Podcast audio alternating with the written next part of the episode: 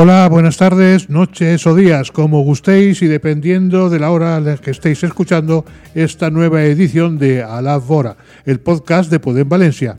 Llueva, nieva o arda el asfalto, Alabora siempre está a vuestro lado, cerca de vosotras y vosotros. Eso sí, salvo que sea fiesta o periodo vacacional, que entonces no. Nadie es perfecto y perfecta.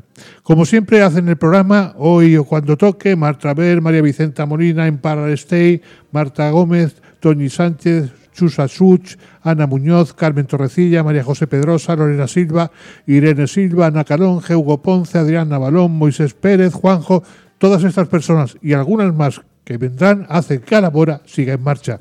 Como siempre también damos las gracias a Rusafa Radio que nos acoge en sus instalaciones. Al micro Rafa Juan y en los controles técnicos Julio Gascón de vuelta de un viaje a la fría Escocia que de todo nos enteramos, pero con los dedos afinados para manejar los controles con su maestría ya habitual.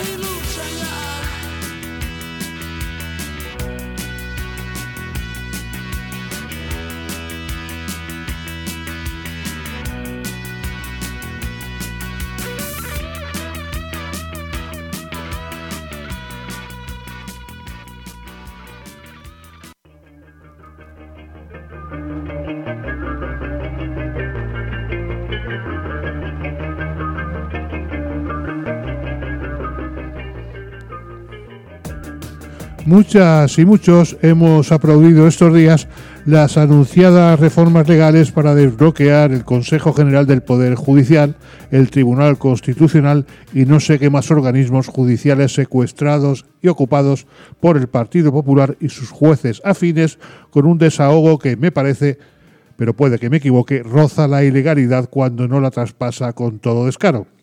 Con estos anuncios de desbloqueo legal, se ha colado también la propuesta de que los cargos públicos que tengan un incremento de patrimonio o cancelación de deuda por encima de 250.000 euros de lo que son sus ingresos deberán justificarlo obligatoriamente. Por cierto, ¿por qué 250.000 euros sino 200.000 o 100.000 o X.000?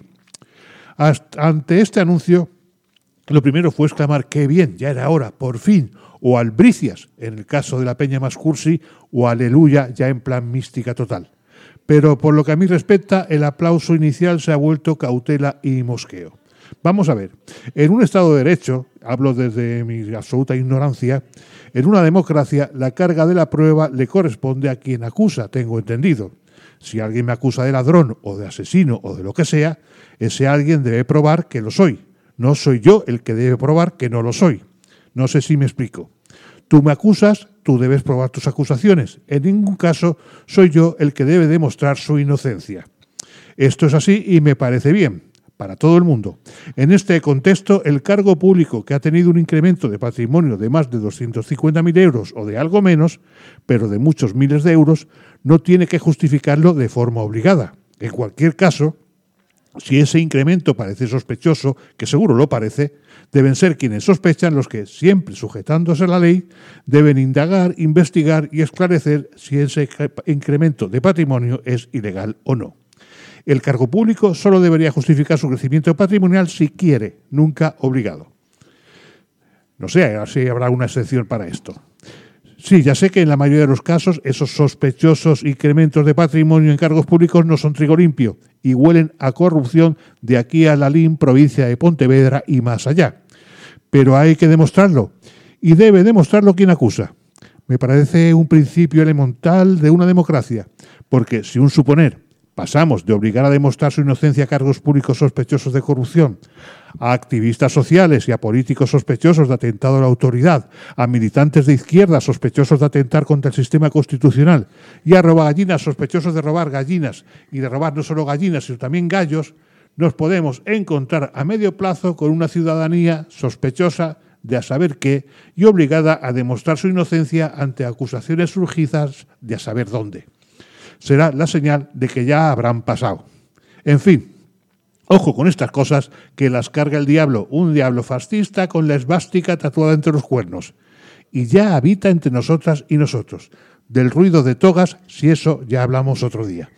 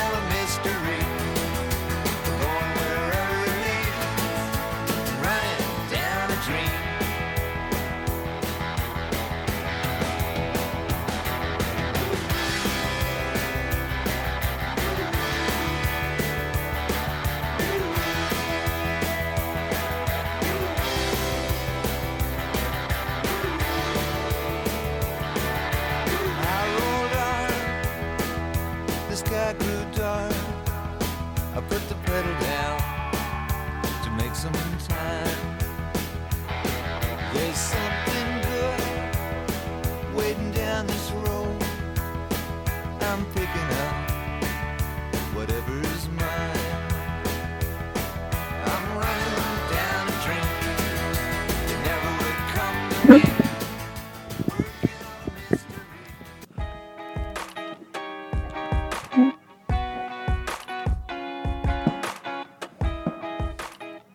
Es la hora de A la Hora del Beinat, nuestra sección dedicada a colectivos, asociaciones y movimientos vecinales y ciudadanos que trabajan para hacer de Valencia y de nuestra vida algo más agradable, habitable y libre. Nos visita hoy la Comisión Ciutat Port a través de uno de sus portavoces, una persona muy estimada en esta casa y compañero y amigo desde hace tiempo. Nos referimos a Antonio Montiel. Adrián Navalón le hace los honores. Hola, muy buenas. Como decía Rafa, hoy contamos en Alabora con Antonio Montiel, abogado y destacado activista que fue también líder de Podem en la Comunidad Valenciana entre 2015 y 2017, pieza clave para echar a la derecha corrupta de la Generalitat y para formar el primer Botanic. Y en estos momentos forma parte de la Comisión Ciutat Port, luchando para detener la barbaridad de la ampliación del puerto de Valencia. Bienvenido, Antonio. Hola, ¿qué tal? Buenas tardes. Bueno, en primer lugar, eh, darte las gracias por, por acercarte a este espacio, que estamos aquí un poquito arrancando este último mes. Y nada, directamente, eh, cuéntanos un poquito, Antonio, ¿cómo surge la Comisión Ciudad Port y qué, colectivos la forman? Bueno, la Comisión Ciudad Port es una, en este momento es una de las plataformas eh, de acción ciudadana más eh, interesantes y más activas del panorama social inicialmente està Acció Ecologista Agro, eh, Ecologistes en Acció, per l'Horta, Valencia Saludable, l'Associació de Veïns de Nazaret, y, y, a ese grupo inicial eh, se han ido sumando hasta ahora casi 100 colectivos a través de la suscripción de un manifiesto en el que estamos posicionándonos mm, a favor de la protección del litoral, eh, y desde luego desde una dimensión que va más allá de lo local, incluso en el ámbito metropolitano de País Valencia.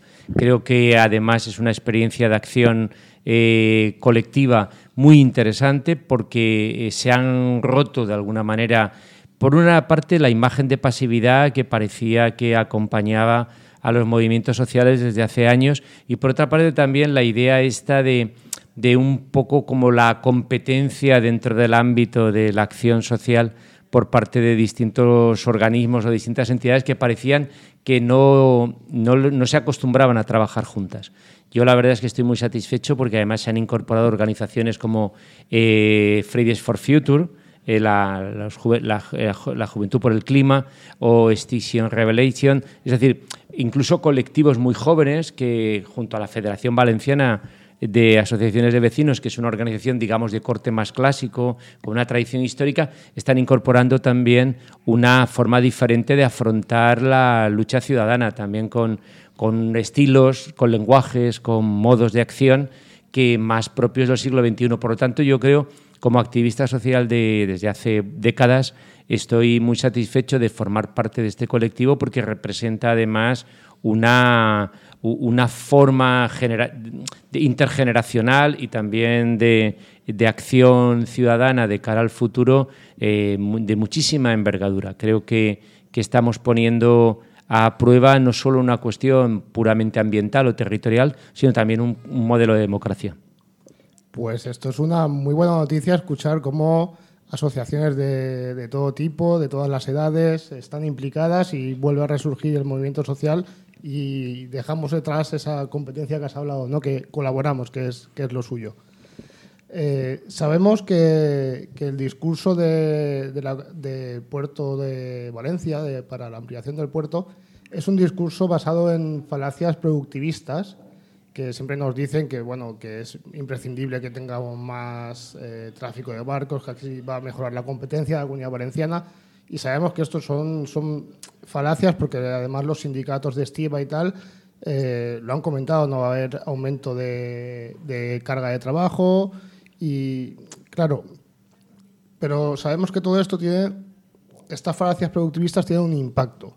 Y no solo un impacto medioambiental, sino también social en la salud de la gente que vive alrededor ¿Cómo, ¿Cómo, habéis analizado esos, esos impactos, esos diversos impactos? Bueno, has puesto sobre la mesa un montón de temas. ¿no? Eh, por una parte, sí que hay que, que denunciarlo primero esta falacia productivista. ¿no? La, la, idea, esa idea de los años, desde después de la Segunda Guerra Mundial, ¿no? del crecimiento, del desarrollo, etcétera, esta cosa de que podíamos domeñar las fuerzas de la naturaleza y podíamos eh, establecer un crecimiento que era prácticamente ilimitado, esto se ha agotado. Es decir, yo creo que no solamente las evidencias científicas ya advierten de las limitaciones del planeta, es decir, el planeta es un, es un espacio reducido, hemos sobrepasado la capacidad de carga del planeta, sino que hemos traspasado también otra barrera, que es la barrera cultural. Mientras antes eh, esto era un debate de expertos y los que hablábamos de los límites del crecimiento o de los límites del planeta o la necesidad de frenar o incluso de decrecer, éramos unos aguafiestas, hoy cualquier ciudadano de a pie, cualquier familiar nuestro, cualquier amigo, asume que lo que está pasando con el clima, que lo que está pasando con el planeta, el régimen de lluvias, la sequía, otros, otros problemas, otras consecuencias que está teniendo el cambio climático, es una evidencia. Y por tanto ya no sirven las bromas de Rajoy, de, ah, mi primo que es eh, biólogo o esto de los el prestige son hilitos de plastelina. Este tipo de bromas y este tipo de, comentarios cínicos de la derecha más retrógrada y del sector más productivista del capitalismo ya no sirven. Entonces lo que ocurre es que hoy la gente realmente empieza a pensar no solo en el legado eh, que recibe en términos de territorio, de medio ambiente, sino en el legado que va a dejar a los que vienen detrás. ¿no? a nuestros hijos y a nuestros nietos. Y entonces empieza a haber serias dudas.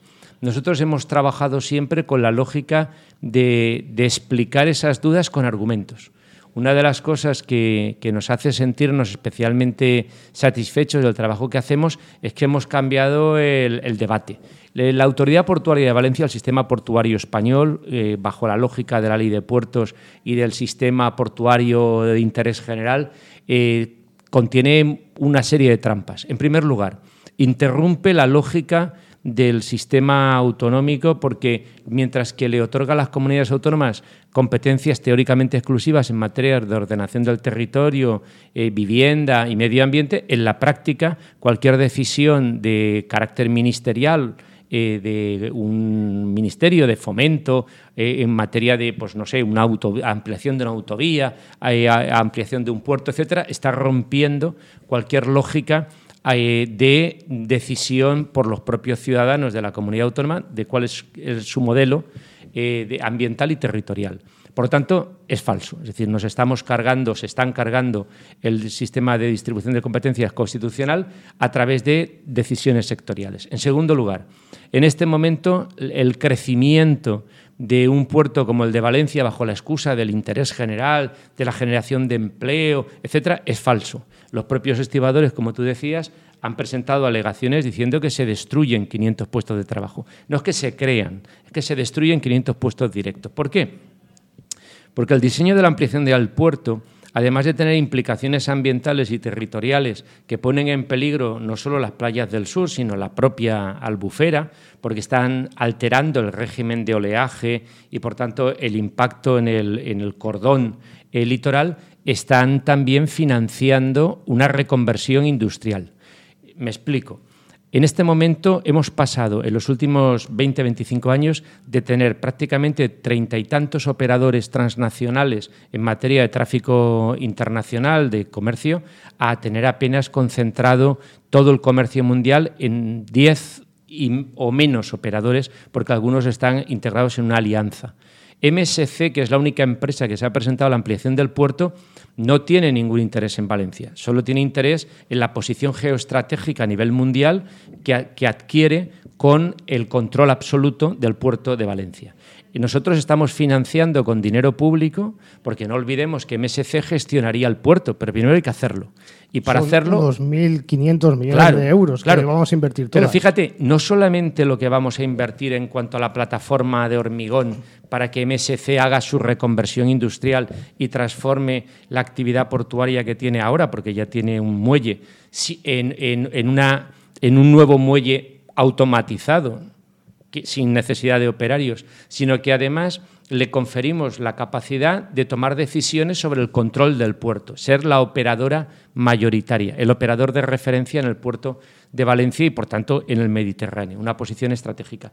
Pero, en segundo lugar, es que lo que ocurre es que MSC lo que está disputando en este momento es el tráfico marítimo no en función de la economía valenciana, es decir, no estamos hablando de importación-exportación. La inmensa mayoría del tráfico que se mueve en el puerto de Valencia es de contenedores vacíos. Aquí hay barcos que descargan contenedores, este es un puerto barato, es un poco como un turismo barato. Aquí no vienen los cruceros de los grandes cruceros de lujos. Aquí estamos compitiendo por los cruceros de clase media baja.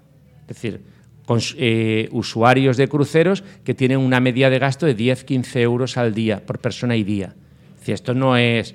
Eh, eh, no, estamos hablando de, grandes, lo digo porque estamos compitiendo por lo bajo.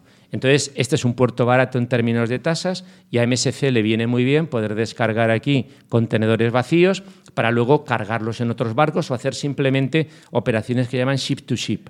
Es decir, no está ligada la ampliación del puerto al crecimiento de la economía valenciana, a la exportación de nuestros productos, no está ligada a la importación de productos que necesitamos, está simplemente es una reconversión de una multinacional que financiamos entre todos, como en su día financiamos la reconversión naval. Es decir, eh, es una gran operación que además la autoridad portuaria está encantada que se haga bajo un gobierno del Partido Socialista. Porque si esto lo hiciera un gobierno del Partido Popular, ardería Troya. Claro Pero en cambio, con un, con un gobierno del Partido Socialista, pues eh, parece que, en fin, todo queda como más... ¿eh? Parece que si lo hacen los progres no duele tanto al medio ambiente. efectivamente. Entonces yo creo que uno de los grandes méritos que tiene el partido, eh, perdón, el partido eh, la, la, plataforma Ciutaport es que ha puesto el foco.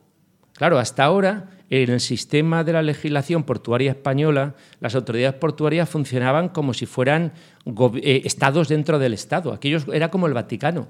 de hecho, nosotros uno de los problemas que tenemos de interlocución con el puerto y también con el presidente de la Generalitat, es que ellos no entienden que haya ciudadanos opinando sobre temas de interés general. Oiga, aquí no hay más interés general que la calidad de vida, que la defensa del medio ambiente y que el futuro de las generaciones que tienen que venir. Claro, ¿qué precio tiene la albufera?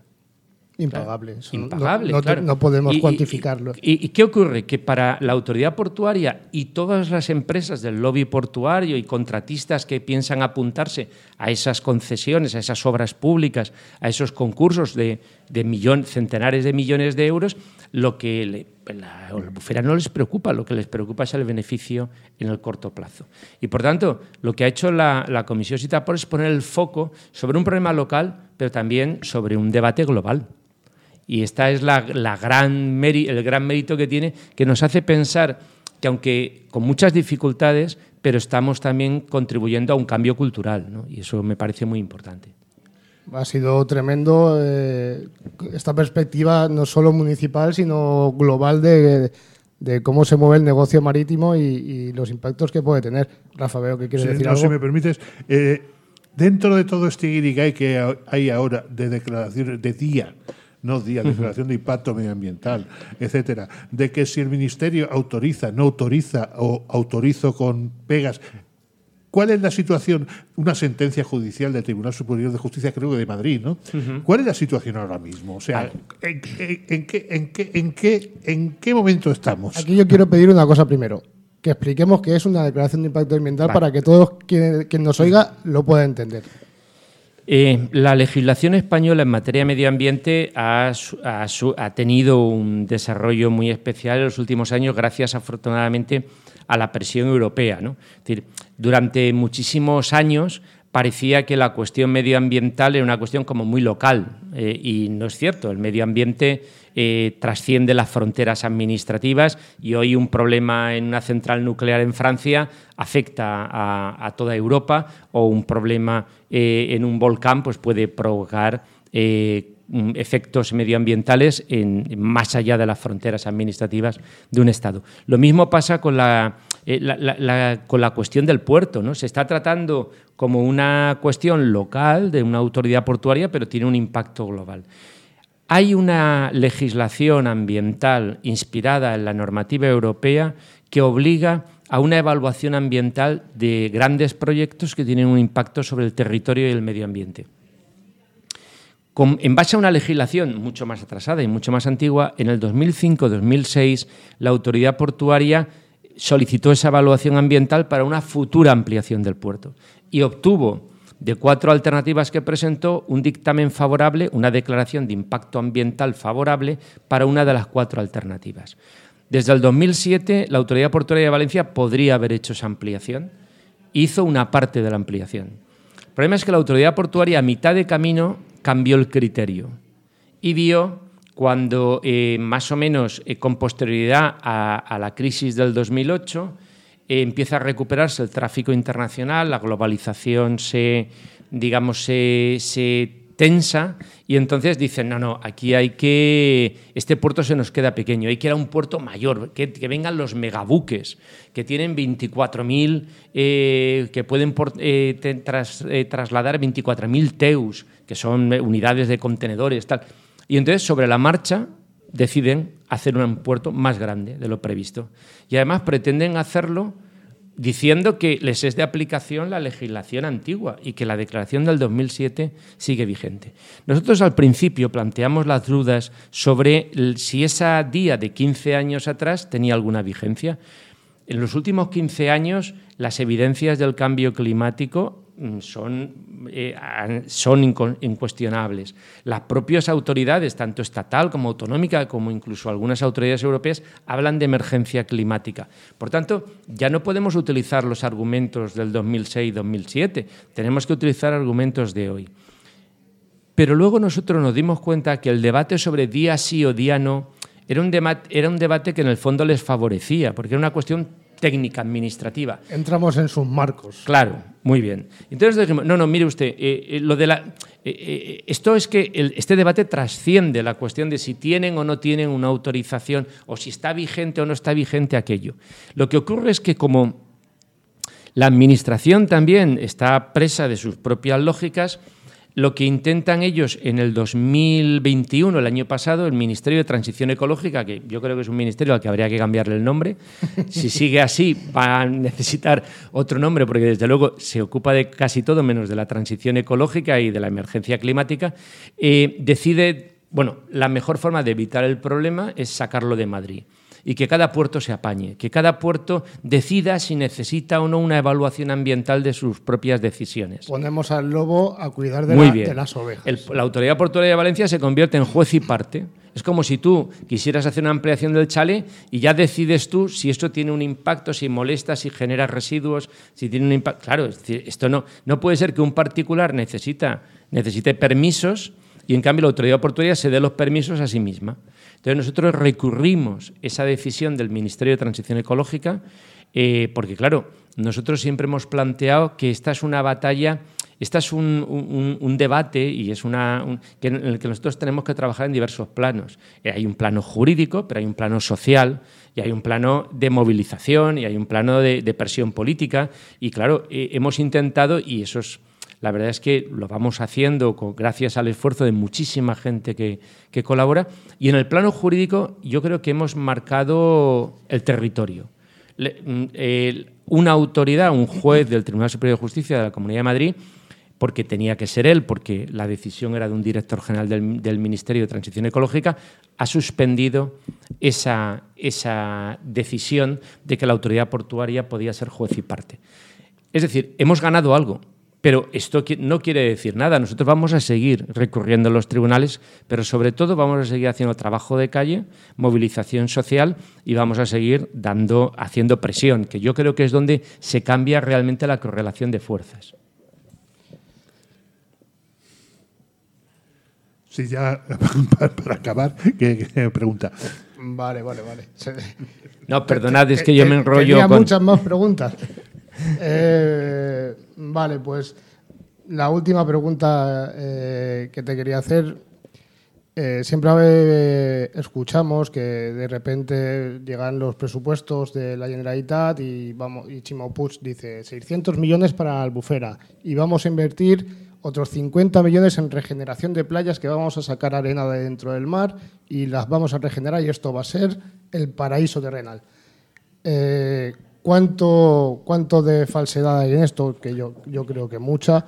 Y si vemos que, la regeneración de las playas puede ser algo accesible de forma artificial, o lo que tenemos que hacer es tirar el dique y dejar que se regenere el suelo. Es imposible. Eh, aquí, cuando se, cuando se cancela la desembocadura del Turia, se produce un problema de aportes de sedimentos a las playas y, por tanto, eh, se inicia un proceso de erosión que, no tiene recambio.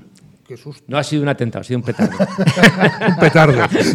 Estamos en falla ya. Entonces, eh, claro, se produce un problema de regeneración, no hay aportes y entonces eh, hay un problema de erosión. La, la, realización del dique hace aumentar el ángulo de las olas, su velocidad y su altura. Y tenemos estudios técnicos muy solventes que dicen que eso va abriendo y como, por ejemplo, hemos visto en temporales como en Gloria, que el paseo marítimo del Perelló se iba a hacer la más. Pues bueno, esto cada vez, si pudiéramos hacer, tener una visión fotográfica, veríamos que conforme va pasando el tiempo, esa acción va más hacia el sur. El cordón dunar que protege el lago de la Albufera es un cordón frágil.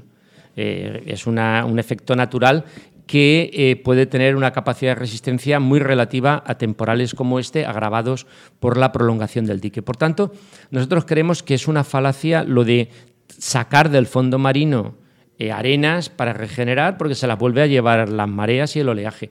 La última licitación sube mil millones de euros para campañas de regeneración de playas mil millones de euros. Es decir, esto es una puta locura, porque claro, estamos hablando de que en lugar de invertir dinero en preparar nuestras ciudades y nuestros territorios para el cambio climático que ya está aquí, eh, generando más espacios verdes, generando eh, amortiguación de impactos, eh, protegiendo el suelo fértil para la soberanía alimentaria, garantizando el suministro de agua ante la sequía que se nos viene, etcétera, se están invirtiendo dineros en un ciclo infernal en el que se recoge agua del fondo, de los, se recoge arena de los fondos marinos, se trae a las playas y el oleaje se la vuelve a llevar y es un ciclo interminable, con además con un agravante. Ahí, hay contratistas, empresas que, se, que obtienen un beneficio, que me parece legítimo que se obtenga un beneficio, pero en actividades que no se pueden medir.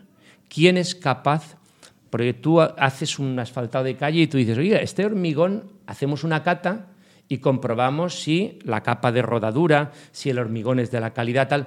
¿Quién hace una cata en los fondos marinos? ¿Quién verifica que los cimientos del puerto, esos millones y millones de euros que se van a invertir en, rellenar el dique, ¿quién va a verificar que efectivamente el dinero? El hormigón, decía un viejo amigo, decía, el hormigón siempre deja arrastre. O sea, siempre, siempre se queda algo por el camino. ¿no? La ampliación del puerto es una trampa. Además, es la cabeza de playa de toda una operación para generar duplicación de autopistas, nuevos puertos secos, nuevas, recuperar la idea de la ciudad del transporte, el acceso norte, el túnel submarino. Claro, eso explica que la Asociación Valenciana de Empresarios y otros lobbies estén encantados con la idea porque hay ahí negocio para los próximos 20 o 25 años. Pero claro, ese negocio se hace a costa del futuro de este territorio y de la población que tendrá que habitarlo. Como siempre, todo está en la pasta. Para finalizar, una cosilla. Cuéntanos las próximas eh, el horizonte que tenemos de, actuación. Las Muy bien. Cuéntalo brevemente, por favor. Sí, brevemente, perdón. Eh, el 9 de diciembre, el 9 de este mes, eh, se publicó en el Boletín Oficial del Estado dos edictos. Uno, la aprobación del proyecto constructivo de ampliación del puerto y otro de la concesión a Balearia de la nueva terminal de cruceros. Nosotros vamos a llevar esos dos acuerdos a los tribunales. Eh, estamos pensando en una eh, campaña de sensibilización y también de recaudación de fondos para poder financiar los procesos judiciales a partir de enero y es probable que eh, tengamos un encuentro internacional con otras ciudades que están oponiéndose al tema de los megayat, a los cruceros y a los, y a los temas de ampliaciones portuarias, gente de mm, Venecia, gente de Marsella, gente de El Pireo, gente de Tarragona y probablemente Valencia sea la sede de un encuentro internacional aproximadamente en febrero. Y luego estamos preparando una gran movilización para antes de las elecciones. Pues daremos cuenta de todo ello aquí y te esperamos en más entregas. Por supuesto, esta es tu casa, puedes venir cuando quieras y por supuesto, además te llamaremos. Muchas más, gracias. Más de una vez. Gracias. Muchas gracias, Antonio, por venir. Venga.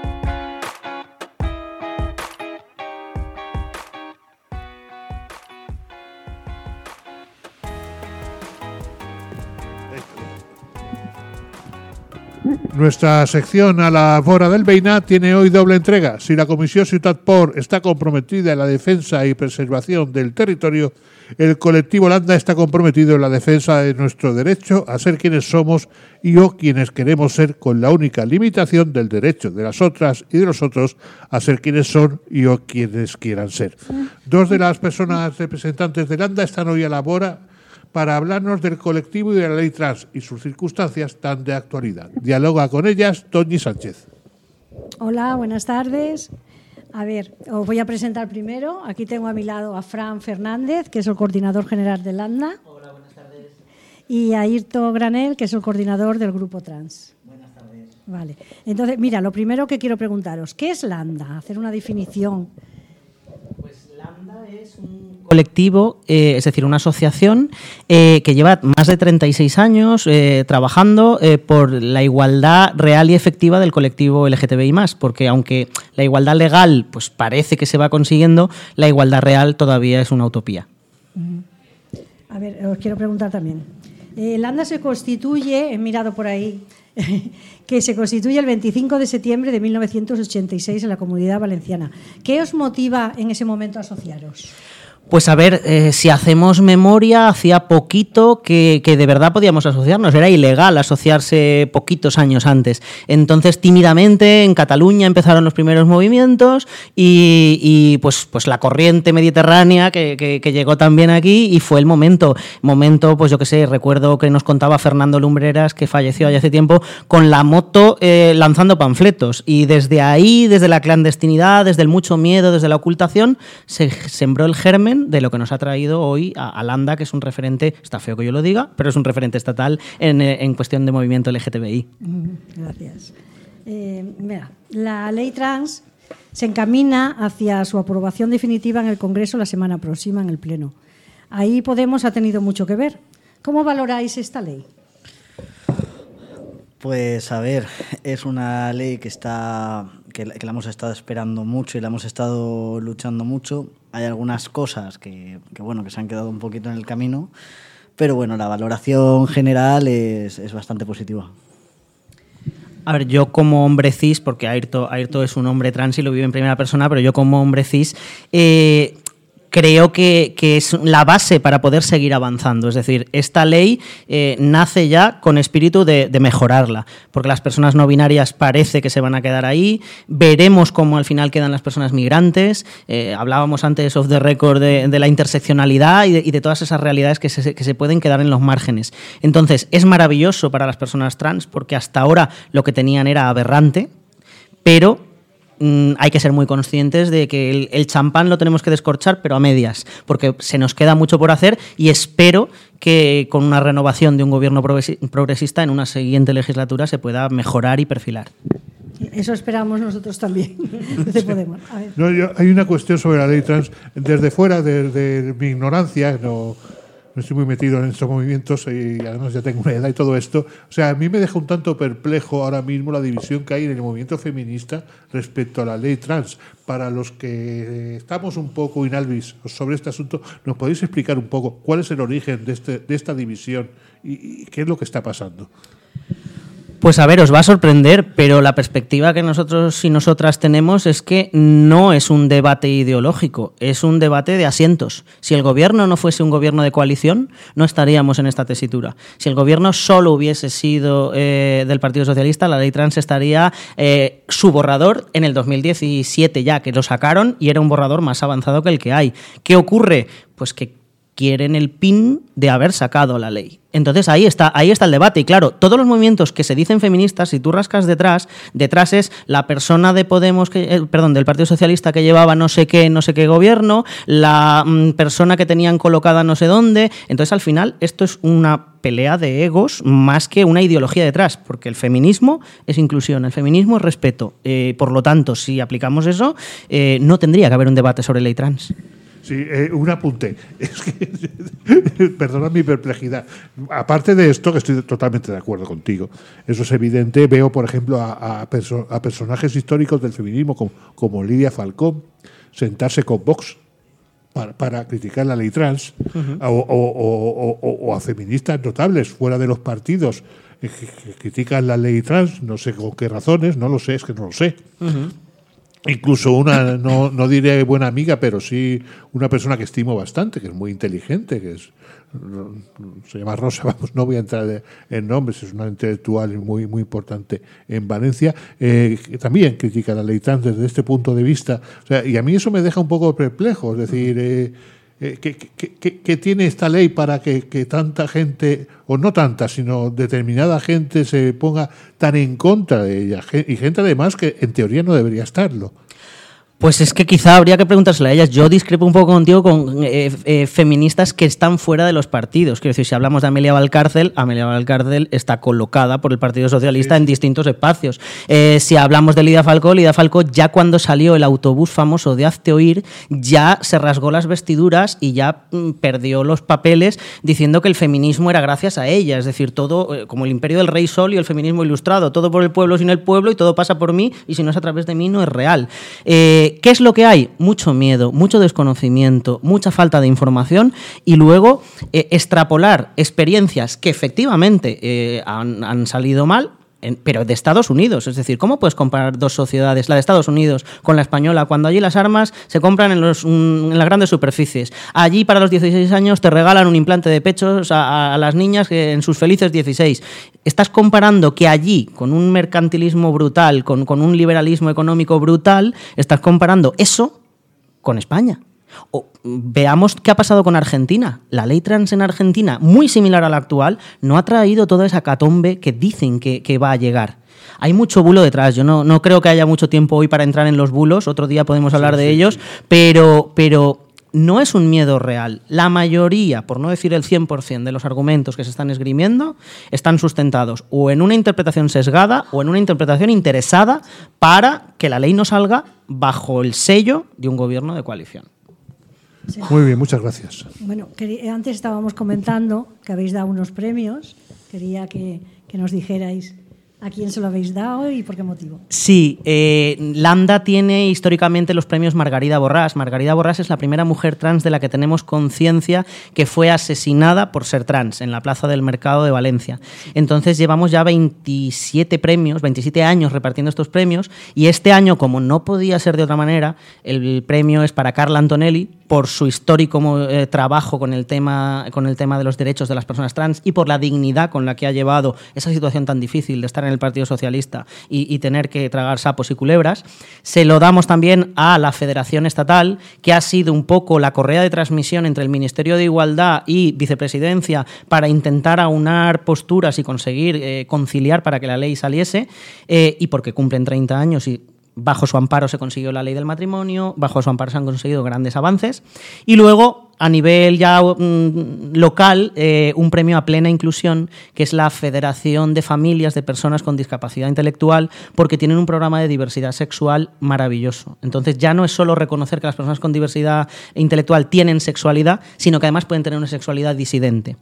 Luego en In Memoriam damos un premio a nuestra compañera Carla Gallén, mujer trans, con VIH, eh, viviendo en la prostitución, eh, por su activismo y por recordar a toda la gente trans que faltó sin poder vivir una igualdad real. Esto será el próximo miércoles en La Pechina, invitadas, invitados, invitadas a participar, a venir eh, y esperamos que sea un evento del agrado de todo el mundo y, y un momento donde quererse, porque además va a ser el precalentamiento de la ley. Es el día antes en el que la ley se debatirá en el Congreso. Sí, sí, sí, lo sabemos. A ver, yo también quería preguntaros eh, sobre, como mi compañero estaba preguntando, ¿qué pensáis cuando dicen que, se, que la ley trans va a traer el borrado de las mujeres? Pues a ver, mm, desde, desde 2017 aquí en Valencia hay una ley trans autonómica y yo no he visto ninguna mujer borrada. Yo creo que eso aquí ya es, un bulo. es uno de tantos bulos que, que han salido para, para, intentar pues eso, tumbar esta ley que, y que salga pues con el cuñito y la firmita de, de otro partido. Sí, exactamente. Bueno, mm, que, también quiero preguntaros, a ver, eh, por algún contacto que tengáis o algún teléfono que nos los dejéis por aquí para las personas que estén interesados en ponerse en contacto con vosotros, que nos conocen, que no saben dónde acudir, no saben dónde ir, tienen un problema y quieren que se lo solucione alguien? Pues os vamos a dar dos. Para la gente que quiere hacer activismo porque estamos muy lejos de haber conseguido todo, si ponéis en cualquier navegador, en Google, Lambda Valencia, os va a salir toda la información. Pero para la gente que tiene necesidades, queremos contar, porque hay mucha gente que todavía no lo sabe, que Lambda gestiona el servicio Orienta, que es un servicio público de la Generalitat, donde hay psicólogos y psicólogas, trabajadoras sociales, abogadas, que sin coste alguno hacen ese acompañamiento, porque yo puedo entender una familia que le dicen, tu niño no es un niño, es una niña, y que se quedan sin red de apoyo. Pues para hacer ese acompañamiento está ese servicio, el teléfono es 910 1015, en Valencia lo está gestionando Lambda, en Castellón lo gestiona Casda, y en Alicante lo gestiona Diversidad. Entonces creo que este es un servicio que todavía tiene mucho que ofrecer a la ciudadanía porque no es solo para el colectivo LGTB, sino también para sus familias y allegados. Entonces se puede hacer mucha labor social desde ahí y sobre todo que es un servicio público con las garantías que eso ofrece. Muchísimas gracias. Yo una, preguntilla más. Hay tiempo, ¿eh? eh todavía queda poco, pero tiempo. Eh, eh, ¿Vais a hacer pedagogía? Vamos a ver, es muy necesaria para combatir el cuñadismo que nos asola ahora mismo. Es decir, eh, ¿creéis que, eh, por supuesto creo que es necesaria, pero ¿hacéis algo de pedagogía en este sentido o pensáis hacer algo? Estamos, estamos en ello y de hecho llevamos mucho tiempo en ello. Eh, hace no demasiado tiempo hicimos una mesa sobre mujeres y la ley trans precisamente para que eso que dicen desde determinados sectores, que las mujeres lesbianas también están en contra de la ley, que las mujeres bisexuales están en contra de la ley, pues en primera persona hubo allí tres mujeres que no eran trans hablando en qué afecta la ley trans. Porque es cierto que hace falta mucha pedagogía, ya no sé si al cuñadismo, que también, sino a la ignorancia. Es decir, las realidades trans, ¿quién las conoce si no las tiene cerca? Si no lo has vivido en tu familia o en tu núcleo cercano, conocer las realidades trans es muy difícil. Y yo lo puedo entender y empatizo con la gente que quiere saber. Lo que pasa es que aquí el debate no es con la gente que quiere saber. Aquí el debate es con la gente que, sabiendo lo que sabe, tergiversa y manipula. Porque vamos a ver, eh, ¿qué artículo de la ley habla sobre el deporte? Ninguno. Eso se reglamenta desde otros espacios. Todo el follón que han montado sobre el deporte es ficción. ¿Qué artículo de la ley habla sobre la hormonación? Ninguno. Toda la ficción que han montado alrededor de la hormonación de menores no está en la ley. Tampoco están las leyes autonómicas porque eso es eh, eh, eso no se reglamenta. El tema de la hormonación viene con un acompañamiento médico, porque lo que no queremos es que sea una obligación, pero nadie está en contra de que haya un acompañamiento médico, un acompañamiento psicológico. Lo que no queremos son terapias que nos digan que no somos lo que somos porque eso ya lo hemos vivido. Las terapias de aversión ya las hemos vivido. Entonces, eso es lo que no queremos. Entonces, sí, estamos haciendo pedagogía. La FELGTBI ha hecho unas campañas de sensibilización en redes brutales para hacer pedagogía. Y luego determinados medios eh, en algún momento han tratado de manera más o menos acertada el tema. Pero es cierto que quienes tienen altavoz son ellas. Es decir, yo no soy Amelia Valcárcel, yo no soy Paula Fraga, yo no soy Lucía Echevarría y por lo tanto a mí no me ponen un micro cada vez que digo lo primero que se me pasa por la cabeza. Y ese es el problema, porque se han hecho debates sobre la ley trans sin personas trans. Se van a hacer debates sobre la ley trans sin personas trans. Entonces es mm, vamos a opinar sobre ti sin conocerte, sin vivir tu realidad y sin intención ninguna de conocerla. Y así es como se está fracturando o pretenden fracturar el feminismo, que yo creo que saldremos reforzadas creo. Sí. Vale, muchas gracias. ¿eh? Hasta otro día. Muchas gracias. Y oye, estáis invitadas, invitados cuando queráis a volver para aquí, explicarnos también muchas particularidades como, como ahora he oído. Creo que necesitamos aquí también pedagogía, pero vamos, a capazos, a capazos. Pues encantadísimos, encantadísimas de volver cuando queráis. gracias.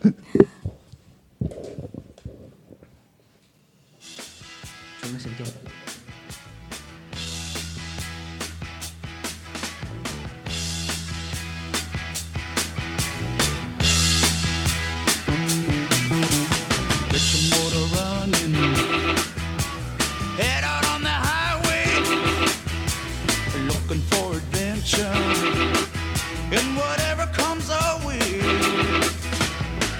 Yeah, go make it happen. Take the world in a embrace. All the space. I like smoking lightning. Heavy metal thunder, racing with the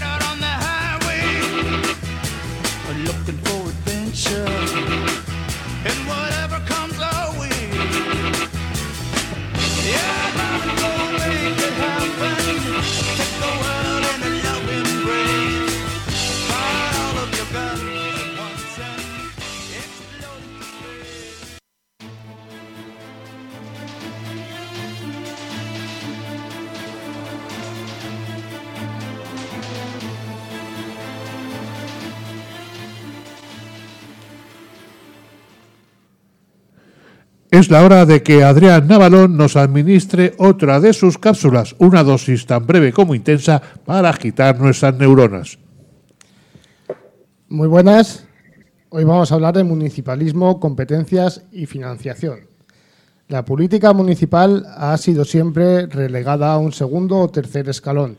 Ha sido siempre privada de su importancia. La acción de los partidos del bipartito, del PP y del PSOE, se ha centrado en una agenda política eh, para controlar el control de las instituciones y los organismos estatales y ha relegado lo municipalista a un espacio de compadreo, intercambio de favores y de corrupción. En la ciudad de Valencia esto lo, lo hemos vivido, desgraciadamente, en primera mano. Nunca, jamás, estos partidos han pensado en lo municipal y en los ayuntamientos como lo que son, la institución más cercana, la institución que gestiona la vida de las ciudades y de las gentes, la que limpia nuestras calles y lleva el agua hasta nuestras casas. Nunca se la han tomado en serio, aunque siempre se han llenado la boca con que sí se la tomaban en serio. Siempre han venido con la cantinera de que en los municipios importa más la persona que está al frente, más que el partido y más que el programa. Si un alcalde es amable en prensa y riega a los medios locales, este gozará de sus favores y la acción política quedará entonces en un segundo plano. Da igual si hacen recortes y da igual si no invierten un duro. La verdad es que la política municipal importa, nos importa y mucho y es imprescindible situar el foco de varios problemas estructurales de nuestro sistema. Los ayuntamientos son un galimatías de competencias entrecruzadas entre las comunidades autónomas y el Estado, lo que dificulta la gestión y ralentiza la acción política decidida y, sobre todo, se lo pone muy difícil a la ciudadanía. Además de las competencias, la financiación local es otro de estos temas que hay que tratar la financiación local es del todo insuficiente y, desde luego, no cumple con una de esas premisas constitucionales que se pasan por el arco del triunfo, como es la autonomía financiera para poder cumplir con sus necesidades y con sus requerimientos y hacer políticas para la ciudadanía. Ni que decir tiene que si esa falta de financiación le sumamos la corrupción rampante de la derecha, encontramos ayuntamientos asfixiados por la deuda, tirados al monte de la construcción indiscriminada para poder recabar impuestos e ingresos sería imprescindible hablar de otros modelos en los que los ayuntamientos recibieran un 33% o un 40% de los ingresos totales del Estado para poder invertir de verdad en política municipalista para la gente y para los barrios. Es imprescindible también la reforma constitucional desde una visión poliédrica, municipal, autonómica, pero sobre todo municipal que ponga el foco en que tenemos que aumentar los ingresos que reciben los municipios y que además clarifique de una vez las competencias para poder hacer de verdad efectivos los derechos de la ciudadanía. Muchas gracias por escuchar esta cápsula y que les haya sido eh, de utilidad. Gracias.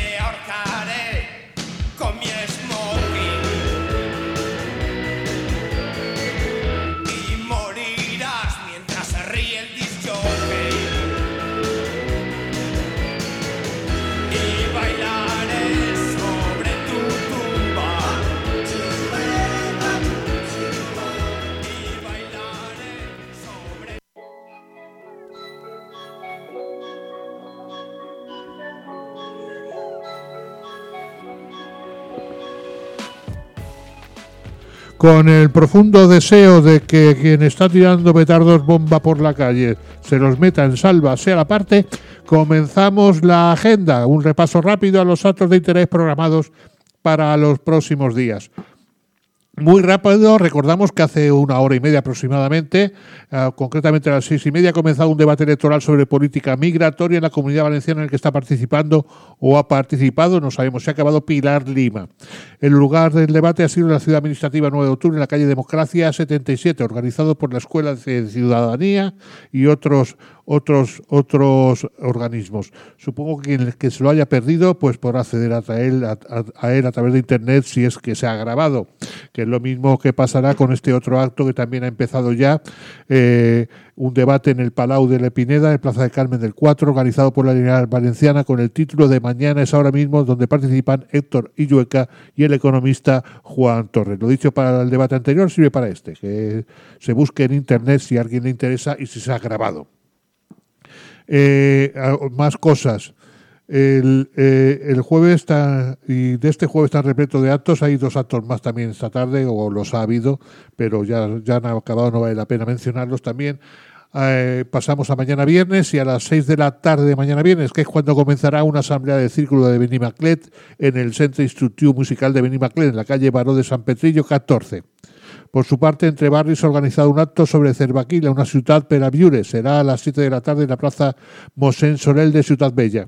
También a la misma hora, 7 de la tarde, el colectivo de solidaridad internacionalista la Zadi, perdonad, yo no conozco lenguajes exóticos de este tipo, ha organizado una sesión de cine por la liberación kurda. Será en el Centro Social de la Caiseta, en la calle Danses 5.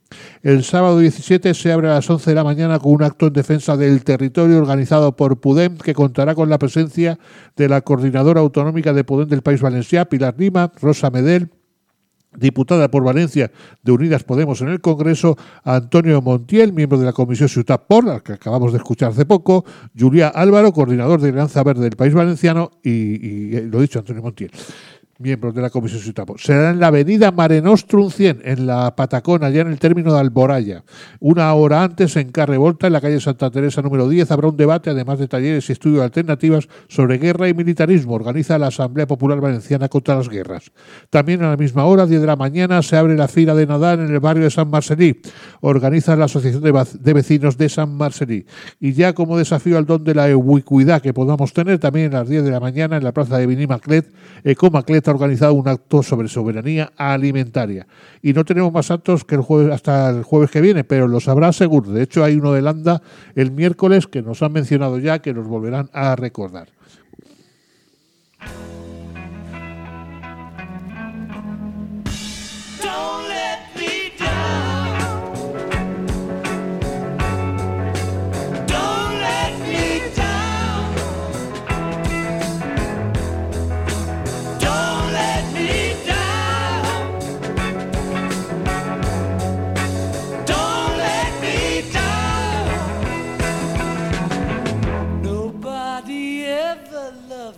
Like she does. Ooh, she does. Yes, she does. And if somebody loved me like she does, ooh, she does. Yes, she does.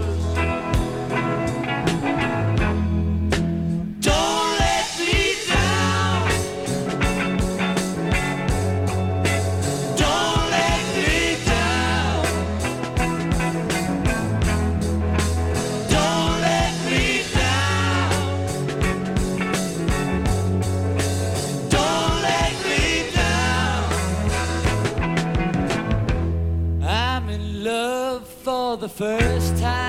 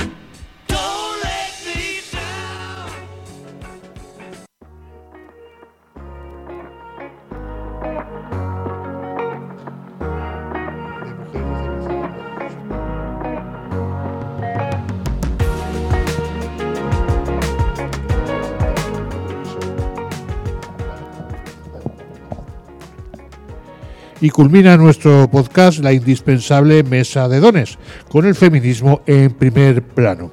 Tony Sánchez presenta y modera la mesa y también presenta las contertulias. Hola, buenas tardes. Estamos aquí con la compañera Irene, eh, Buenas tardes. con la compañera Chus. Hola. Chus. Bueno, y seguimos con nuestros amigos que han venido a, a estar aquí esta tarde con nosotros, Frank y Ayrto. Hola. Hola. Vamos a ver, para empezar la mesa, ¿qué os parece si seguimos con la ley trans? Si se han quedado cosas, como ellos han comentado, varios temas. Si vosotras tenéis algo que decir también al respecto. Vale, perfecto. Mira, yo quería que yo quería yo quería hablar un poco sobre lo que nos toca a nosotras como feministas, ¿no? Lo que estábamos comentando. Es decir, ¿por qué las feministas parece que esto nos ha desencajado? Yo creo que tenemos un problema que nos lo tenemos que mirar desde dentro. Lo digo como feminista, como europea y no eurocentrada, ¿vale? Entonces yo creo que nos lo tenemos que hacer mirar, porque hablamos desde una perspectiva que sí que es verdad que tenemos muchos privilegios, que tenemos que mirar nuestros sesgos, que tenemos que mirar muchas cosas y a partir de que nosotras nos deconstruyamos de nuevo, podremos entender que el feminismo es igualdad y si es igualdad tiene que caber todo el mundo dentro. Yo, yo es que me, me- me choca mucho porque ese mensaje eh, tan concreto que tienen estas mujeres, que yo no voy a decir que no sean feministas, pero son de otra ola, eh, yo a veces me siento fuera. Es decir, yo no puedo ser feminista simplemente por, como dicen ellas, por ser pene portante o, o estas cosas, que, estos insultos que- que- que se inventan. Es decir, yo, yo trabajo para ser feminista. Yo sé que no soy feminista porque tengo un sesgo machista, por la educación recibida, porque vivo el privilegio y se vive muy cómodo en el privilegio. Pero con este mensaje del feminismo solo somos nosotras, solo nosotras podemos opinar, solo las cis podemos opinar y solo las cis podemos vivirlo, ¿dónde están las mujeres en silla de ruedas? ¿Dónde están las mujeres trans? ¿Dónde están las mujeres racializadas? ¿Dónde están las musulmanas? ¿Dónde están todas estas personas? ¿Dónde están los hombres? Porque al final el feminismo también nos tiene que integrar porque si no, no avanzaremos. Al final somos el 48% de la población. Si no avanzamos y nosotros no nos sumamos al carro del feminismo, será una pugna, pero no será una igualdad al final. Y, esto a mí me chirría, me chirría como hombre que intenta sumarse al carro y que intenta hacer pedagogía en su casa con gente ya mayor, que esto del feminismo les pilla de lejos. Bueno, mm, nosotras desde el feminismo que practicamos siempre hemos considerado a los hombres como aliados. Es que sin, sin hombres no podemos hacer nada, igual que vosotros tampoco podéis hacer nada sin las mujeres. ¿eh? Somos complementarios, somos necesarios ambas visiones, ambas mm, eh, formas de ser. Eh, nos tenemos que ayudar y tenemos que conseguir yo a veces la palabra igualdad tampoco me llena del todo, fíjate. Yo soy más de equidad, ¿eh? porque a cada uno le damos lo que necesitamos. O sea, uno que está en este escalón, pues necesita pues medio metro para subir. Pero el otro que está en el de abajo de abajo, a ese le necesitamos la escalera completa. Entonces, para mí, la igualdad mm, debe partir desde la equidad, desde darle a cada, a cada persona, a cada ser, lo que necesita para igualarse con los demás, que todos no necesitamos lo mismo. ¿eh? Para mí, esa es la visión que tengo yo de, lo que es la verdadera igualdad y cómo conseguirla, ¿eh? que también es muy complicado. Eh, las- yo lo que quería comentar, las ideas de, de eh, lo que dice eh, con respecto a esto que estabas comentando, la igualdad, que no el feminismo no solo busca la igualdad. Para Hobbes el feminismo, más que igualdad, lo que busca es acabar con el sexismo. ¿Qué opináis? A ver, Es que eh, estamos mezclando cosas, porque yo si me tengo que definir en este momento cómo me siento como feminista, sería feminista decolonial, para decolonizar precisamente las mentes tal y como las tenemos. Has nombrado a Bell Hooks, que es una de las primeras feministas que habla de la decolonización, que además eh, eh, es cuando empezaban los feminismos negros con Angela Davis y que va muy, muy encadenado con todo lo que estamos hablando. La igualdad es un derecho y la equidad es una herramienta para alcanzar el derecho de la igualdad. Claro, entonces por eso te digo, estoy totalmente de acuerdo. Es decir, sin equidad no puede haber nunca igualdad. Eh, Entonces, para ser equitativos y para realmente reinventarnos, de, lo que tenemos que hacer es primero pensar por qué tenemos todos estos problemas nosotros, por qué hay este rechazo tan grande a otros seres humanos, por qué queremos que todos los seres humanos sean iguales cuando todos somos distintos. Y tenemos que empezar por trabajarnos nosotros ¿no? y por formarnos nosotros. Y creo que dentro de vuestro colectivo, Nelanda, es una de las principales tareas, ¿no? Entender entender la gente. Que, entonces, eh, antes hablábamos de que tenemos muchos sesgos metidos en el tema trans. Aitor nos puede hablar mucho más de todos estos sesgos con, con el tema trans, ¿no? Uy. Eh, sí, bueno, pues, eh, con el tema trans muchas veces eh, se nos exige eh, cumplir con unos estándares, encajar en, en- como, como si tuvieras que encajar en un molde y, y yo creo que, que es muy importante que cada persona se sienta a gusto consigo misma, sea feliz consigo misma y si quieres hacer algo, hazlo, pero para, para gustarte a ti o para contentarte a ti, no para contentar a la sociedad o para intentar eh, encajar dentro de unos estereotipos, porque no, porque si no vas a, vas a, vas a estar esforzándote en encajar unos, en unos estereotipos y siendo infeliz. Lo que tienes que ser es tú feliz y, y tener un, un empoderamiento y decir, bueno, yo soy feliz, yo, yo vivo así y a quien no le guste, oye, pues que mire otro- hacia otro lado y ya está. A mí me gustaría, eh, por relacionarlo con lo que hablábamos antes de la ley trans, eh, es un bulo más. Es decir, los colectivos, bueno, dicen, lo- eh, la secta queer quiere operar a bebés, quiere operar a niños, quiere hormonar. El colectivo LGTBI, justo lo que queremos es lo contrario. Si de verdad el sexismo, por enlazarlo con lo que decía la compañera, eh, lo erradicásemos, eh, no habría una necesidad eh, o no habría tanta necesidad, porque claro, luego está también los complejos internos de cada cual, que ahí no vamos a entrar. Pero en cuanto a sociedad, cumplir la expectativa, eso nos afecta a quienes somos cis y a quienes trans. Entonces, claro, eh, si no esos corsés no fuesen tan opresores, pues habría mucha menos gente trans ansiosa por encajar en ese patrón. ¿Por qué hay mujeres trans que se ponen una talla 110 de pecho? Porque se ha vendido que la feminidad, la exuberancia es lo deseable. Entonces, claro, como he estado siempre en el otro extremo, se da el movimiento pendular y entonces nos vamos a un extremo que tampoco es deseable, que es verdad que reproduce un estereotipo, pero la culpa no es de la persona trans, la culpa es de la estructura de la sociedad. Entonces creo que, que eso es una herramienta que se nos echa encima constantemente a los colectivos y no es verdad. Yo quiero que la gente que nos escucha oiga de la mano de un colectivo decir que no estamos de acuerdo con que la gente trans tenga que para encajar en nada, que nos encantaría que los cuerpos de las personas trans fuesen felices tal cual son. Pero lanzo una pregunta a los hombres que nos escuchen.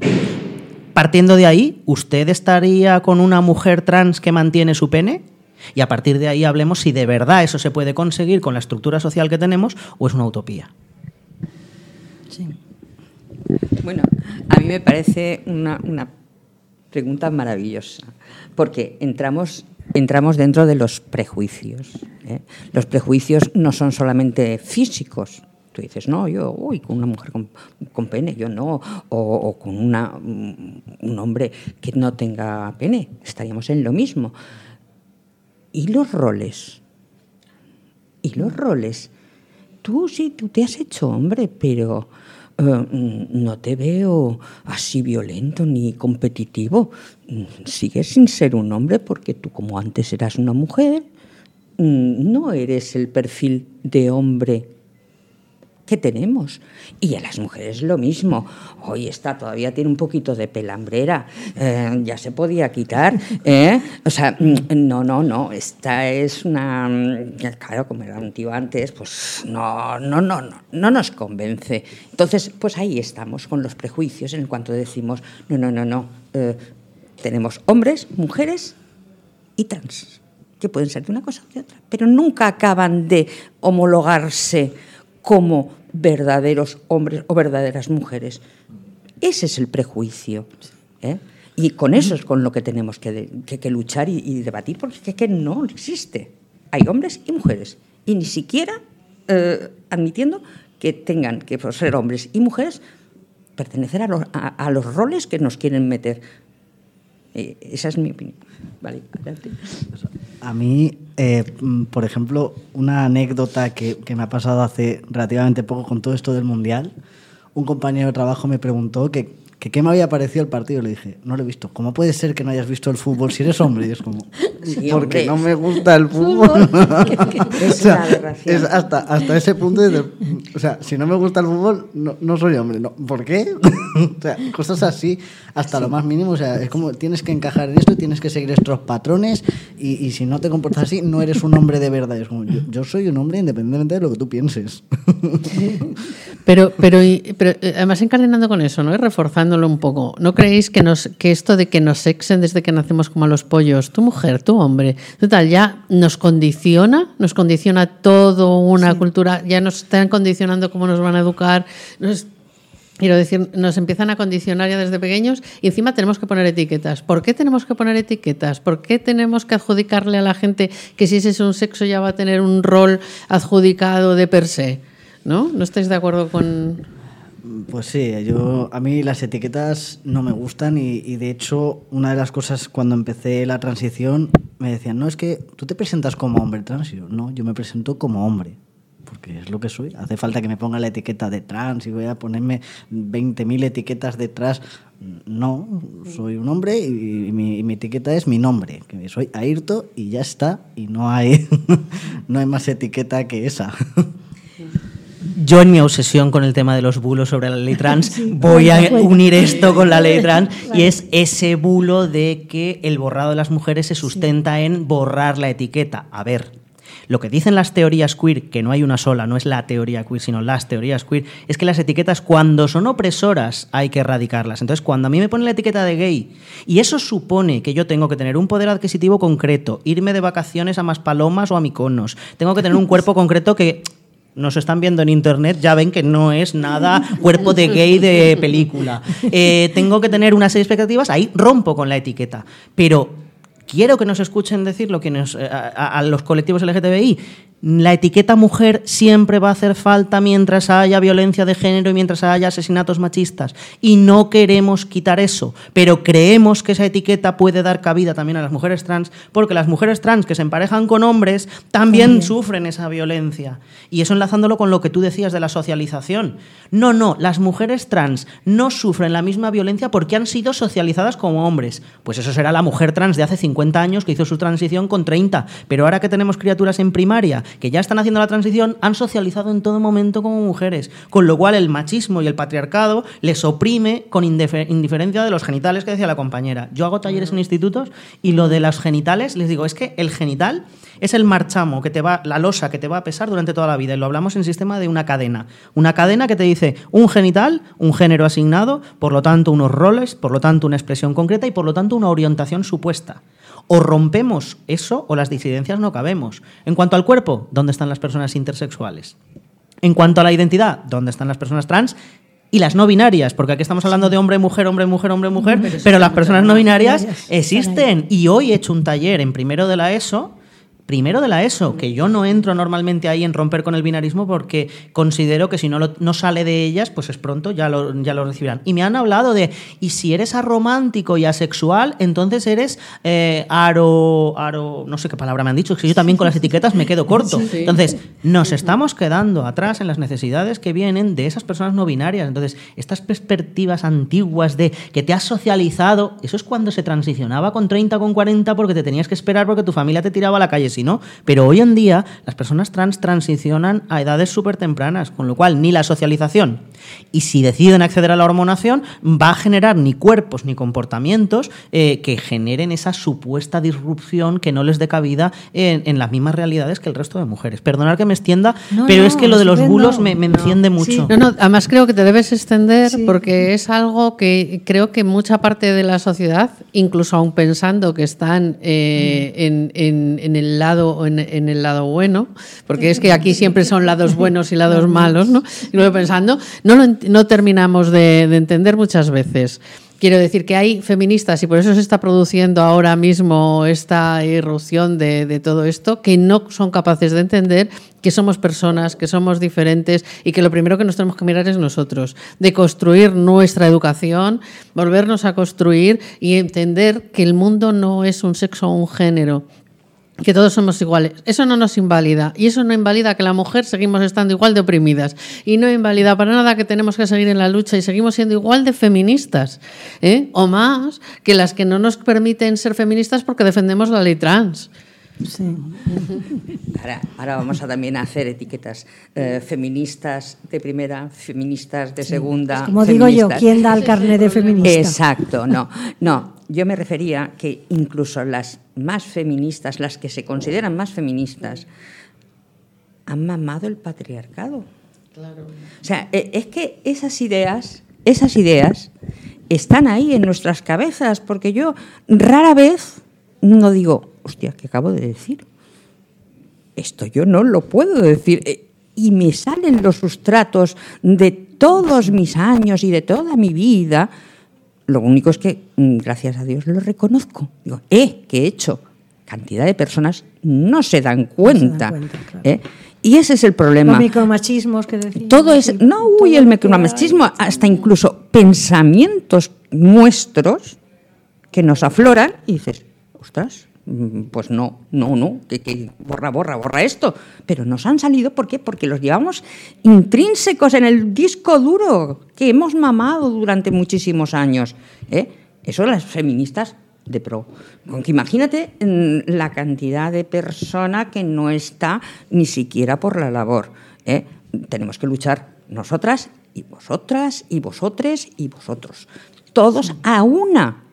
Es conseguir quitar muchísimo barro, muchísimas losas que tenemos encima, ¿eh? conscientes e inconscientes. Y tendremos que seguir luchando. Por lo que dice Fran, eh, que él está en contacto con, con el mundo de la educación, se nos van a pasar por encima toda esta gente, porque esta gente está ahí y, y piensan de otra manera, no piensan como nosotras, como nosotros, y, y nos van a pasar por encima. O sea, eh, y la ley lo único que hace es recoger, recoger todo eso. La ley trans tiene que recoger. Y sobre todo es que nos hemos centrado en la parte, y de hecho le llamamos erróneamente todos ley trans, pero es ley trans y derechos LGTBI. ¿Qué pasa con esos derechos que van a tener las mujeres lesbianas de filiar sin tener que casarse? ¿Qué pasa con esa prohibición de operar a las criaturas intersex en el momento del nacimiento? Nadie habla de eso. Entonces, claro, eh, se ha centrado, en, se focaliza, como dice la compañera, en el, en el caballo de batalla más débil, el más fácil de, de- de generar miedo. Y se hace lo que se ha hecho históricamente. Es que nadie va a pensar en los niños. A mí me recuerda a la mujer del reverendo de los Simpson, que siempre es, nadie va a pensar en los niños porque es lo que pone en guardia a una sociedad. Y es normal que ponga en guardia a una sociedad. Pero cuando la ley del matrimonio es que nos íbamos a cargar a la familia y los gays que tuviésemos hijos los íbamos a violar o los íbamos a convertir en gays. Y entonces fue la alarma de, es que nadie va a pensar en los niños. Cuando se habla del aborto, es que los niños que están por llegar. Eh, y ahora con la ley trans, es que los niños... ¿Alguien se ha parado a escuchar a esos niños? Tuvimos una concentración el Día de los Derechos Humanos donde por error les dejamos un micro abierto y fue lo mejor que pudimos hacer porque empezaron a verbalizar sus mensajes y nos decían, "N- nosotros queremos derecho a ser sin que nos lo diga un juez. Sí. O sea, sí, yo, sí, esto no lo he contado en muchos sitios, pero mi sobrina creíamos que era un sobrino. Tiene nueve años. Mi hermana vive en Cantabria, donde la ley trans mm, autonómica ni siquiera está desarrollada. Eh, mi hermana no le ha hablado jamás del tema. ¿Quién ha adoctrinado a esa criatura? ¿Quién le ha metido esas ideas? Porque claro, lo que van diciendo es que los colectivos envenenamos. Mi hermana va a un colegio, o sea, mi, mi sobrina va a un colegio religioso. Nadie le ha enseñado, nadie le ha hablado, no hay charlas. Es lo único bueno que puede tener el que no se hagan charlas, que nadie podrá decir que a mi sobrina la han adoctrinado. Y ahí está, con nueve años, con disforia, porque sí que se mira su cuerpo y se rechaza. ¿Y se rechaza porque su cuerpo es un problema? No, se rechaza porque le han enseñado que su cuerpo no es el cuerpo adecuado para ser una mujer. De hecho, le decía a mi hermana, y me lo contaba, y a mí se me saltaban las lágrimas. Yo no soy como mi hermana, porque tiene una hermana más pequeña. Ella es de verdad porque ha sido niña desde siempre. Yo no, yo he empezado después. Eso te parte el alma. Y Sí. que estemos debatiendo aquí de teorías y de hipótesis y de las farmacéuticas y de no sé quién, cuando estamos hablando de realidades que te parten el alma y te parten en dos, pues me parece muy cruel. Has dado en un tema además muy sensible. Yo creo que el tema de disforia, sobre todo, hay que dejar muy claro que no es una patología. ¿Vale? Vamos a dejar claro que la disforia no es una patología, no tiene que ser tratada médicamente porque no existe esa patología. ¿Vale? Eso me gusta recalcarlo muchas veces y las que haga Sí. falta, ¿vale? Pero has dado en el clavo. El tema de la ley LGTBI además ha puesto un foco donde nadie pensamos que existe. Nadie habla de la ablación médica que existe en Europa. Nadie habla de esas recomposiciones que nos hacen también a las mujeres porque sea más bonito nuestro sexo. Y dices, oye, perdona, eso es una ablación. Estamos hablando de algo que tendría que ir mucho más allá y de todas esas intervenciones médicas cuando nacen los niños, que pensamos en los niños, cómo dejamos que corten ciertas partes porque pensamos que sobran o que no son o que no están. O sea, todo esto eh, de verdad está recogido en la ley. ¿Eso no le importa a nadie? Ahí no importa que se mutile, solo importa que se mutile enseñando fotos, que siempre es la misma, de una mastectomía hecha por una clínica privada en Estados Unidos. Pero yo quiero, voy a hacer una encerrona, y se la voy a hacer a Irto, que le tengo cariño, pero como me conoce, y es que quiero que cuente la anécdota que nos ha contado hace un rato sobre, la, sobre la disforia, para que se entienda que no siendo como no es una patología, la presión social hace que esa disforia aún así haga pasarlo mal. Entonces, Ayrto, como lo has contado antes, yo te pido Sí, que lo porfa. cuentes, si no te ofende, porfa. Vale, sí, sí. No, No, yo, yo no tengo problema, yo ya tengo un empoderamiento suficiente como para que esto no me suponga un problema. Pues a ver, yo hoy he tenido una revisión médica en el trabajo y bueno, pues yo he ido con toda la naturalidad del mundo a- a- al señor doctor y de repente pues me dice, bueno, pues siéntate ahí en la camilla y quítate la camiseta. Y yo, pues me senté, me quitado la camiseta y cuando se ha girado ya ha visto que tengo pechos grandes, se ha quedado paralizado porque no le ha cuadrado. Eso a mí me da igual y me da esta risa, pero a una persona que no tenga el empoderamiento que yo tengo le hace sentir una, le hace pasar una situación muy incómoda. Y eso pues es lo que se le llama disforia y lo que parece que la gente pues no entiende que, que a veces te puedes Sentir en- mal, tanto claro. tanto siendo cis como siendo trans hay partes de tu cuerpo que no te apetece que vean o que te hacen sentir incómodo o que incluso una cicatriz por una cesárea o cosas así y no no te apetece que la gente lo vea. Lo, lo que yo también quiero recalcar es que eh, precisamente ante esas situaciones el apoyo psicológico a, a las personas eh, que, son, que están en tránsito o que quieren o son trans y a los familiares, que también es muy importante, tiene que estar ahí presente. Y tendremos que... eh, es lo que hablábamos antes de las leyes. Las leyes son todas buenas, en teoría. El problema está en cómo se desarrollan. Si tú dices, no, no, es que van a tener un apoyo psicológico, ¿y las perras? ¿Eh? Ahí tenemos que estar. O sea, eh, no solamente son las leyes, las leyes hay que conseguir que se lleven a cabo a través de unos presupuestos, a través de, de una serie de, eh, de dotaciones, porque si no, se queda eso, una ley muy bonita, pero sin recursos, y ese es el problema. Yo, yo ahí tengo que decir que el gobierno del botánico eh, Sí. lo ha hecho muy, Muy bien, bien, por porque esa ley ha costado, porque ha costado mucho tiempo, sí que tiene una dotación presupuestaria que permite que el servicio Orienta, que hablábamos antes, haga ese acompañamiento. Yo no culpabilizo nunca a una familia que dice, ¿cómo va a ser mi hija trans? Eso es una mamandurria, porque no nos han educado para entenderlo. Y yo dejo que se desahoguen y que digan la barbaridad más gorda que tengan que decir. Y a partir de ahí es cuando se intenta acompañar, porque tampoco puedes fracturar de, te quito los niños. Eso es otra de las falacias. Dicen, es que te van a quitar a los niños si dices que no. No. Te van a quitar a los niños, como en cualquier circunstancia, los servicios sociales, si estás vulnerando sus derechos y está, hay un sufrimiento explícito. Pero si no, lo que ocurre es que te vamos a intentar acompañar para que tú no vivas el drama y para que esa personita se desarrolle en su núcleo familiar, que es el mejor apoyo y el más sano que puede tener. Entonces, no es verdad esa fractura de que el lobby LGTBI va a romper la familia porque si la familia no está de acuerdo, estas asociaciones que nunca dan la cara, pero que dicen que representan a familias, eh, de, de gente que no es trans, pero que... eh, no es verdad, no es verdad. Cuando tú escuchas la vivencia de una criatura que lo tiene claro con 10, con 9, con 11, con 12 años, todas estas cosas se te, van por tierra. Y, y es que hay que proteger a esas criaturas. Y te voy a poner un ejemplo. Yo conozco de una persona, que evidentemente no voy a decir el nombre, que a su hija, porque era lesbiana, con 11 años la llevó al psicólogo porque es una enferma. Y eso sí que hay que protegerlo. ¿Sabes? Porque el enfermo es el que lleva a su hijo a un psicólogo. O sea, quiero decir, quizás deberíamos mirarnos antes de hacer esto. Entonces, mm, ¿dónde está realmente la protección? ¿A quién tengo que proteger? ¿Al adulto que piensa que las cosas son como ellos tienen que ser? ¿O tengo que proteger al niño que tiene todos los plenos derechos pero todavía no los puede ejercer? Es que esta- estas feministas están acabando comprando unas tesis de la extrema derecha de mis hijos son míos y yo decido. Yo siempre les digo lo mismo. Tú tienes tu coche y decides qué seguro y qué color es el tu coche, pero tu hijo es una guardia y custodia. Y si haces una barbaridad, el Estado intervendrá y debe intervenir porque tiene unos derechos. Y la Declaración Internacional de los Derechos del Niño dice que es un derecho suyo, no tuyo, la, de- la autodeterminación y el derecho a una educación libre, porque aquí podríamos entrar en yo no quiero que mi hijo escuche estas cosas. O sea que, claro, el, el de yo no quiero que escuchen no vaya a ser que les confundan. Yo siempre digo lo mismo.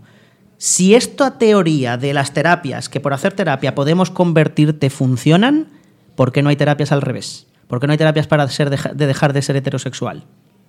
Porque en el fondo lleva un, un- un trasfondo homófobo que es lo tuyo está mal, lo mío está bien, te ayudo a que vengas al buen redil.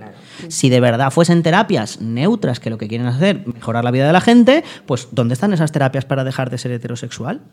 No existen. No existen. ¿Y por qué no existen? Porque en el fondo lo que queremos es la normativización otra vez del género y de la orientación sexual. Perdonar que me extienda, pero es que estos temas... no, no, debes, debes. No, debes, debes, debes, porque la gente que nos escucha, pues oye, eh, me parece que se van a sentir muy bien de, de- de oír todo lo que estáis contando, porque es que hace mucha falta. Es lo que decíamos antes, mm, vamos a hablar de trans o de LGTBI, no nosotras, sino con ellos. Con ellos, Con ellas. con ellas, ¿eh? O sea, e- e- es que no podemos hablar solamente teorizando. Teorizando. Perdona, eh, cuando queramos hablar de un tema, tenemos que tener a, a- a los, a los verdaderos protagonistas, del tema. Si no, no, no, no, no es, no es tan bueno. Yo, como estoy viendo al compañero que nos dice que hemos de cortar, yo quiero recordar lo que nos Ah, han dicho sí, que son sí. los premios de este miércoles. Margarida Borrás, todos, todas, todes invitados en La Pechina a las siete y media de la tarde eh, con Carla Antonelli, la FELGTBI, Plena Inclusión y Carla Gallén. Perdona, es que no lo he oído bien. ¿Lo puedes repetir despacio? Lo puedo repetir despacio. En La Pechina, a las siete y media de la tarde, premio a Carla Antonelli, la Federación Estatal, Plena Inclusión y honorífico a Carla Gallén. Os invitamos a todas. El miércoles 21. ¿Entrada libre o hay que inscribirse en algún sitio? Entrada libre hasta completar aforo, que por fin el COVID nos hace que no tengamos que inscribirnos en todo. Vale, pues eso. Eso es bueno Oye, saberlo. pues muchísimas gracias por acompañarnos esta tarde. A vosotras por Estáis invitarnos. invitados, invitadas cuando queráis. Muchas gracias. Gracias. Vale.